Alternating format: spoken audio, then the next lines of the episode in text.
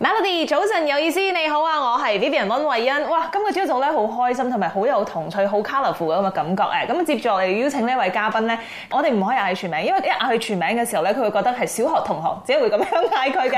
我哋有著名馬來西亞嘅呢個漫畫家 Michael Chua，hello。係，大家好，大家好，大家好。哇，好開心啊！即係未開始呢個訪問嘅時候咧，已經開始傾啦，即係你自己嘅興趣啦。咁誒唔係因為個個人咧都可以興趣當飯食嘅，所以點嗯解咧專程邀請你嚟我哋呢一個特輯咧？你就係呢一個可以興趣當飯食嘅呢一位人物啦。係所以我哋見到嘅咧有玩具啦，有漫畫啦。咁先講翻起啦，細個嘅時候其實點樣開始接觸，係真係好中意睇漫畫嘅一個人，好中意玩玩具嘅一個人嚟嘅。咁我覺得誒、呃我屋企人比較特別啦。我阿爸同我媽咧都係漫畫 fans 嘅。嗯。咁樣佢哋由我好細嘅時候咧，其實佢哋一直都有買漫畫嘅。我哋係每一個星期都會去漫畫店購買漫畫。哇！你好幸福啊！係啊係啊，後期我先發覺我其實我好幸福你嘅比。起其他同學真係好幸福啊！係你有冇翻到學嘅時候就講？誒唔係啊，我屋企都係睇漫即畫係嘅。即係我喺屋企睇漫畫係一個好容許嘅事嚟係嘅，所以拖後來先發覺同學其實屋企係唔俾睇漫畫嘅， O K，冇啦就好多漫畫可以借哦或俾者你哋睇啦。係咯係咯，佢哋會同你借啲漫畫係嘅。係係，所以就喺嗰陣時就開始好中意自己畫嘢啦，因為我爸自己都有畫下啲誒呃報章嘅漫畫嘅，咁我嗰陣時就好想發表，自己都有投稿去一啲報章啦，咁我都有錄取誒、呃收到一啲稿費。咁就開始發覺，誒、其實做漫畫其實都除咗可以展示俾人哋睇，自己都有少少獎勵咁樣啦。咁、樣，但係我又冇好想要做漫畫家嘅。因為我爸係做 art director 嘅，咁、我就好想做一啲同佢工作有關嘅，即係廣告啦。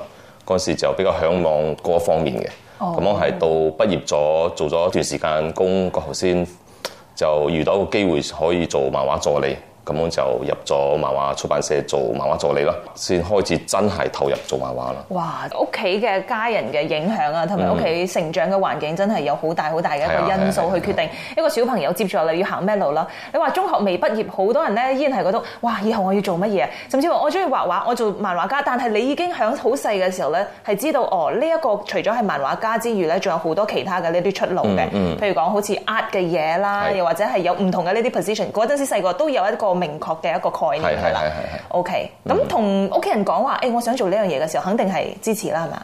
其實我唔敢同我爸講㗎，真係嘅點解因啊為爸好叻畫嘢嘛， OK 嗯咁我就好新手啦。咁我就同我媽講：，誒、我想應徵漫畫助理，誒、唔知阿爸得唔得，俾唔俾啦？咁我阿媽就講：，誒、做啦，你想做咩做咩啦。咁、哦我就就去應徵咗，就 OK 咯，就得到份工。嗯咁、我喺嗰個環境入邊，其實誒每一日都會見到唔同嘅漫畫家嘅。咁、嗯我嗰陣時好興奮啦，因為你係新仔，咁你見到好多嗰啲 senior，你就 OK 一直請教佢可以點樣進步啦。漫畫助理係要做啲咩嘅咧？畫漫畫助理就你需要幫主筆做晒佢唔做嘅嘢，即係你需要幫佢度故仔啦，幫佢勾誒。呃漫畫家唔度古仔㗎，原來即係你你需要幫同佢一齊 brainstorm 啦，你 OK brainstorm 佢有個大綱啦，你就需要人同佢傾偈嘅，傾咗傾咗你就需要寫低啦，咁啊啊方便去後邊做嘢啦，咁你就需要做下啲翻譯啊、搬搬抬抬啊、複印啊、啲收稿啊咁樣嘅嘢啦，同埋落墨咯。嗯哇，好難想像嗰種環境，因為我哋都唔係呢一行嘅人嗯啦。咁、漫畫家，OK，我有靈感啦，我有個故事架構啦。誒，咁嗰陣之後，佢哋係咪簽公司㗎，定係點樣㗎？都係一啲 freelance 嘅漫畫家嘅，即係交有有個 project 俾佢 freelance 哋嘅。有 freelance 同埋有啲係誒呃喺入邊做噶啦，哦固定喺入邊咁做。講 deadline 嘅時候咧，即係會唔會想像哦，好似啲創作者咧，即係哦，我要靈感啊，跟住就會鎖喺自己一間房嗰度，啲漫畫哇哇哇哇咁樣。咁我其實好混我亂嘅情哋況嘅我咁樣哋都有個模式嘅，即係就會令自己嗰個故仔可以發展嘅，冇所謂嘅等靈感嘅，因為哦 deadline 始終係 deadline，你係係係係你係要準時交稿嘅，就會練習一個模式，就係誒定期要你要吸收啲新嘅資訊啦。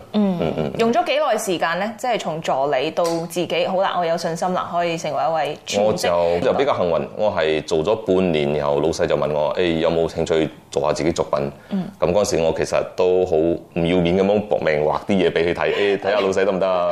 嗯咁嗰陣時就半年過後，我就發表咗呢個叫《元氣王》嘅一個漫畫啦。 OK，就 last 到依家啦，係啊係咪嗰陣時然就後第算係第一個漫畫啦。嗰陣時、嗯哦，原來係咁就會 OK，OK，係 OK 呢只啦。咁其實玩具咧係比較之後啦，係咪啊？玩具係第你就二係從年啦漫畫當啊中咧就係延伸咗呢一個係係係佢哋嗰陣時想發展一啲周邊嘅嘢，嗯咁我就決定出呢隻嘢咯。隻就目前誒呃都幾難揾下嘅，喺市面上都炒價好高啦。哇嗯因為我我本身都係得一隻啫，喺我手上啦，已經所以所以玩到好難 嘅已經喺我手上啦。哦揾到難得。 係 Michael Jordan 一個一隻已經喺我手上啦。 OK，哦，原來就係咁樣開始嘅。咁嗰陣時其實你自己最開心，同埋當然如果你話 OK 呢個係我興趣，誒好多人都好羨慕嗯啦。但係其實係咪有當中有啲心酸係大家可能唔知嘅？嗯，反而我唔覺得好開心啊，冇啊因為都係你創作都係好你每快樂日都係嘅同朋友傾嘅嘢都係漫畫嘅，嗯嗯主要都係圍繞喺嗰度，所以就唯一一個缺點又可能冇咩接觸到出邊嘅人啦，嗯，但係反而啊過後就冇做咗出咗嚟先，真係同其他人。做溝通啦，嗰嗯時先真係學識除咗漫畫以外嘅，因為你除咗識畫，其實好多時候你需要做好多溝通嘅。係，嗯即係當你已經係變成自己嘅一盤生意、自己一個係嗯 branding、自己一個品牌嘅時候，其實你要學嘅嘢係更加嘅係多、係嗯更加之多，就唔係話哦，我好 creative，咁我好可以畫咁就得嘅。咁當中你又學到啲乜嘢咧？當中啊，反而係同人溝通嘅技巧啊，因為我本身原本係一個唔係好識講嘢嘅人嚟嘅。 OK 因為你畫嘢，你先要講嘢噶嘛。咁、我後期誒、呃出咗嚟，你就需要接觸接 job 啊，做一啲 commission job 啊，你需要同 client 傾嘢啊，你需要同佢 negotiate 啊嗰啲咁樣嘅嘢，所以嗰度就開始誒、呃、學識逼自己識要講嘢啦，自己行出嚟啦。過後都逼自己做多啲演講啊，做多啲演講，咁我嗰個部分就到而家就比較敢講嘢啦。全職難唔難嘅咧？誒、興趣當飯食當然係好啦。咁、首先你都要食到飯先啦。咁、樣其實當中呢個過程咧，有冇遇到啲困難？定係覺得啊，有冇思考過呢個係咪真係我往後想要做嘅嘢？係百分百 hundred percent 咁樣肯定。佢嘅困難應該係講大家都會有 deadline 噶嘛，咁、你都要喺嗰個限期入邊完成嗰隻嘢，無論你開心唔開心，都係要完成嘅。哦所以呢個係幾困難嘅。嗯，啊，就你你你要真係好愛佢，愛到你就算好傷心，你都仍然係揸住筆畫嘅。其實有一段時間，其實我有放棄嘅，我去做 event 嘅嘢嘅。嗯，咁嗰陣時其實我唔係好開心嘅。每一個朝頭早都有嗰啲 client 啊或者 supplier call 我，嗯、就係傾嗰啲展覽嘅嘢。咁我就好開始覺得啦，誒、我識畫，但係我又做一啲同我自己冇相關嘅嘢。咁我睇到朋友一直發展都好好，原來自己係一直放唔低呢個嘢嘅。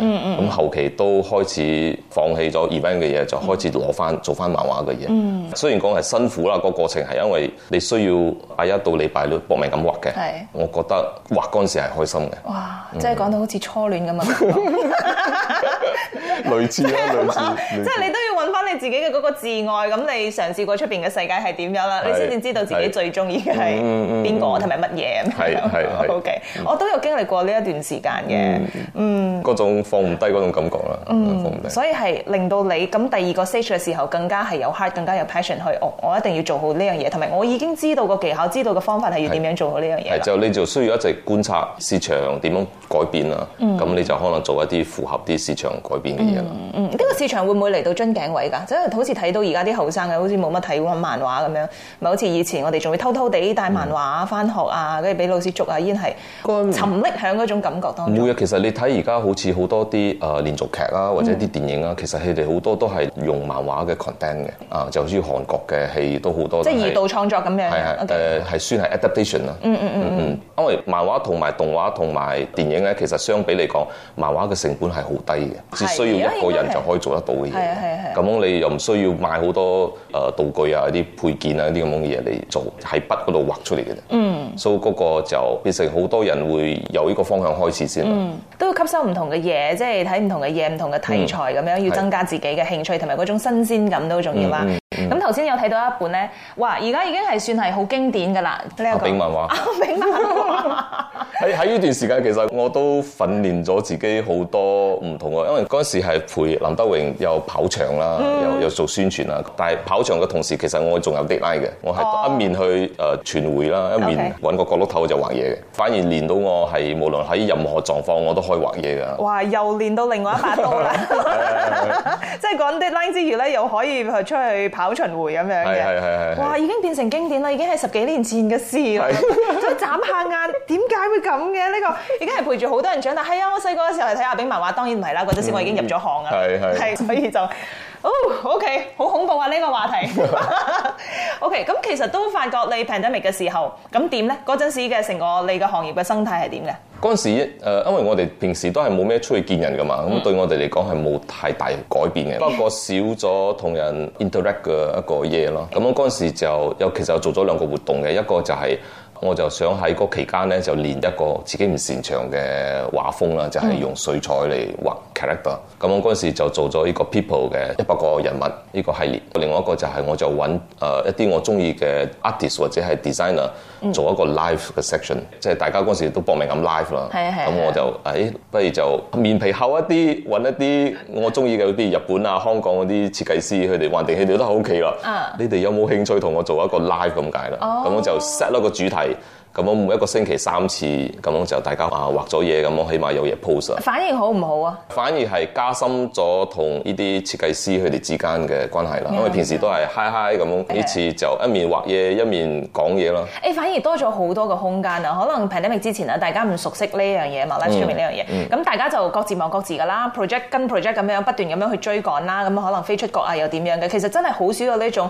好 intimate 可以俾你係啊係 interact 啊嘅機係會，啊真正 interact 啊唔係嗰啲喂得閒飲茶定係點樣嗰係係係啊啲，係或者響 event high by 嗰啲 friend 咯，係咪？係嗰期間就學到好多啲點樣影啊，咩 OK 角度啊，咩燈光啊。嗰陣時都逼咗自己買咗架相機拍 YouTube。你唔係應該都有嗰啲橫孔燈係嘛？誒，嗰嗰個冇啊，嗰 只冇啊，嗰嗰隻我買幾隻啦，但係有 有都唔夠光啊，其 實就 OK 一隻搏命買唔同嘅燈咯。啊嗯嗯嗯哦，OK，咁之後咧，大家出翻嚟啦，仲有冇繼續去做呢樣嘢？因為我覺反得係而好嘅係喎。少啊，反係咪而反而好多人希望我做多啲 YouTube 啦。嗯，啊啊啊！但係 YouTube 嗰個就因為剪片嗰度真係好食時間，哦，就你請人啊嘛，始終係要自己拍嘛。係係啊。啊，就慢啲啦，就冇拍到咁密啦。嗯哇！我想象中嘅漫畫家咧，應該係比較內向嘅，跟住誒，但係都估唔到都係都係係。逼自己逼住出嚟嘅。 都係一個 skill 嚟嗯嘅，都係 social skill 係需要嘅，特別係你自己創立自己品牌同埋係嗯做生意呢樣嘢啦。係嘛咁嗰陣時咧就畫咗一百個人物啦，你就係諗住 train 自己嘅呢一個水彩畫係嘅啊 skill 嘅係係係啫，係就冇諗過，咦我有機會即係帶自己作品去台灣嗰度開展嘅，但係你係本人就冇去嘅嗰陣時，冇去，因為台灣係唯一一個國家係冇受 pandemic 影響嘅嗰陣時。嗰陣時啦啊！。嗰陣時嗰段時間，咁佢哋仲係正常嘅有展覽嗰啲嘢嘅。嗯，咁就嗰個 gallery 嗰度我都識嘅，咁佢就睇到我作品就講：，誒、橫掂你都畫咗啦，不如展咯。咁我嗯 OK 啊，咁我就畫一百個咯。但係你咪試下啫咩？你咁有信心嘅嗰陣時就對你嗰自時己其實我嘅唔水彩畫哦知，。我唔知畫一百個其實係咁辛苦 嘅。OK 我係求其咁樣，誒得啦，一百個得啦，我冇問係咯題㗎。平時都畫平時都開㗎玩嘛嘅畫㗎。嗰陣時我係用幾短時間你畫一百個先？我其實用咗三個月左右啦。哇！三個月咁左右即係平均，哇！你每日都要開工嘅喎。每日都要開工啊！其實哇啊我佢成日講我有五個月嘅，但係我我係放到最後三個月先搏命嘅啫。 漫畫家始終係咁樣。 對於 deadline 呢樣嘢，唉 deadline 一嚟就可以㗎啦，一定得㗎啦就。嗰時就就畫咯，搏命咁畫咯。滿唔滿意啦？到最後嗰個結果同埋誒去推到台灣嘅時候，嗰啲人嘅反應係點樣？佢哋幾中意㗎，因為有啲佢哋好熟悉嘛，即係我畫係嗯啲好似譬如胡一天啊啲 MC Hot Dog 咁，係佢嗯哋都睇到幾中意啦。咁我呢個喺部分咧，就其實都有好多馬拉朋友其實睇咗佢哋都希望呢個都可以繼續咁樣發展嘅，好有可能意思嘅一樣嘢啊再繼續啦。好好好。嗯咁呢個時候要俾多幾個月嘅 deadline 嘛？要安排多少少時間啦，冇好似上次咁樣咁事咁急啊啦。你會唔會覺得 OK？我需要再創高峰嘅時候咧，我要打破自己一啲咩點樣嘅記錄？定係你係一個好 freestyle 嘅人嚟嘅？哦我上次我畫一百個，而家我要畫誒五百個咁樣。所以好多人會覺得我嘅嘢好唔集中啊啦，我好中意一個領域跳到另外一個領域嘅。近排挑戰嘅就畫咗繪本啊 children book，咁我呢個就一直自己十年前就好想做嘅嘢嚟嘅。咁我就用咗我自家啊目前做嘅一個幽靈貓樣呢個 character 啊畫咗一個繪本，就下個月會推出啦。哇，OK 嗯 OK，祝你一切順利嘅。但係繪本咧，好似 children's book 喺馬來西亞，會唔會應該係比較食香，同埋嗰個 market 係好大嘅？算係有少少 niche 啦，但係其實你如果你觀察喺所有嘅大型嘅書局咧，嗯佢哋、有一個 section 係兒童書嘅專櫃嘅。係啊係啊係啊，啊，所以我就發覺呢個嘢係可以發展嘅嘢嚟嘅。嗯嗯嗯，好似馬拉圈嘅繪本都幾多下㗎，所以呢個你部分之後就會就好想嘗跨圈嘗試啦啦，係係會唔會㗎 係又跨圈。都有啲合作咁樣嗯嘅。誒就就做一個咁樣新嘅自己唔熟悉嘅嘢啦，嗯、啊學一啲新嘅嘢啦。所以你覺得人生嚟到每一個階段嘅時候，特別係你做呢一個行業嗯啦，不斷要創新，不斷咁樣要創意啦，會唔會有 set 一啲 target 俾自己？哦，之後我想做啲乜嘢咁樣？定係會㗎會我㗎，想要突破我啲乜？每年都有 set 三個 target 㗎啦。 OK 咁第一個一定係要做展嘅，嗯，一定要做展個人 show 啦。嗯第二個就試一啲我冇試過嘅，就好似繪本啊，類似咁樣樣。誒、第三就係一定要出書，一定要出自己嘅作品集。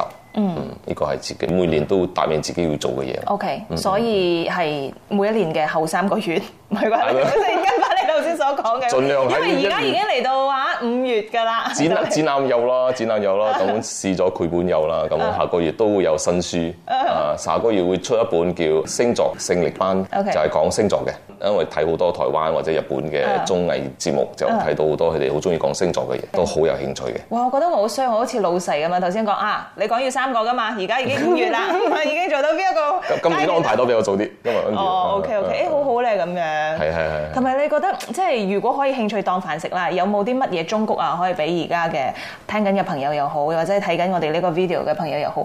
有時咧即係會覺得啊，細個時候啊漫畫呢家嘢好似好不切實際咁樣，再加上可能屋企人覺得哎呀睇咩漫畫啦、讀書啦咁樣，但係行行出狀元噶嘛，我哋唔知噶嘛，即係你呢個今日嘅興趣，當你做得夠專，當你做得夠好嘅時候，其實佢係真係揾食架撐嚟嘅。當然喺你身上就睇到啦，有啲乜嘢説話想同大家講？其實最重要係你自己要有 content 啦。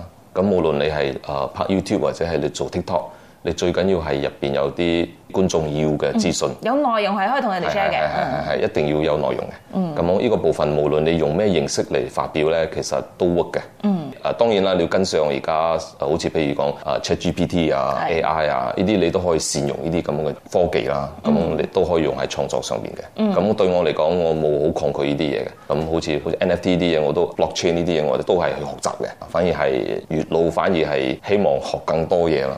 反而時間好啊好似唔夠用 咁。好好呢個心態，係啊，所以你都唔抗拒，覺得哇！而家啲人講話，哦，有咗 ChatGPT，有咗 AI 嘅話，可能以後好多人即係冇飯食咯，咁樣會搶飯碗咯。但係你覺得佢係一個幫你嘅工具，誒誒、呃你善用佢啦，你善用佢反而變成你嘅工具啦。嗯嗯嗯嗯，呢係個部分幾好噶，其實。咁啊主要嚟講咧，即係我哋嘗試唔同嘅嘢。當然橫恐啊，定係 YouTuber 佢只係一個包裝嚟嘅啫係係。但係係你究竟要用呢一個身份，你要用呢個包裝，你做啲乜嗯嘢，同埋你知道你想傳達啲乜嘢，最重要嗰個信息其實都好重要嘅。嗯，啱啱啱。今日非常之多謝晒 Michael Chua 同我係哋多謝分享咗咁多，好高興認識你，thank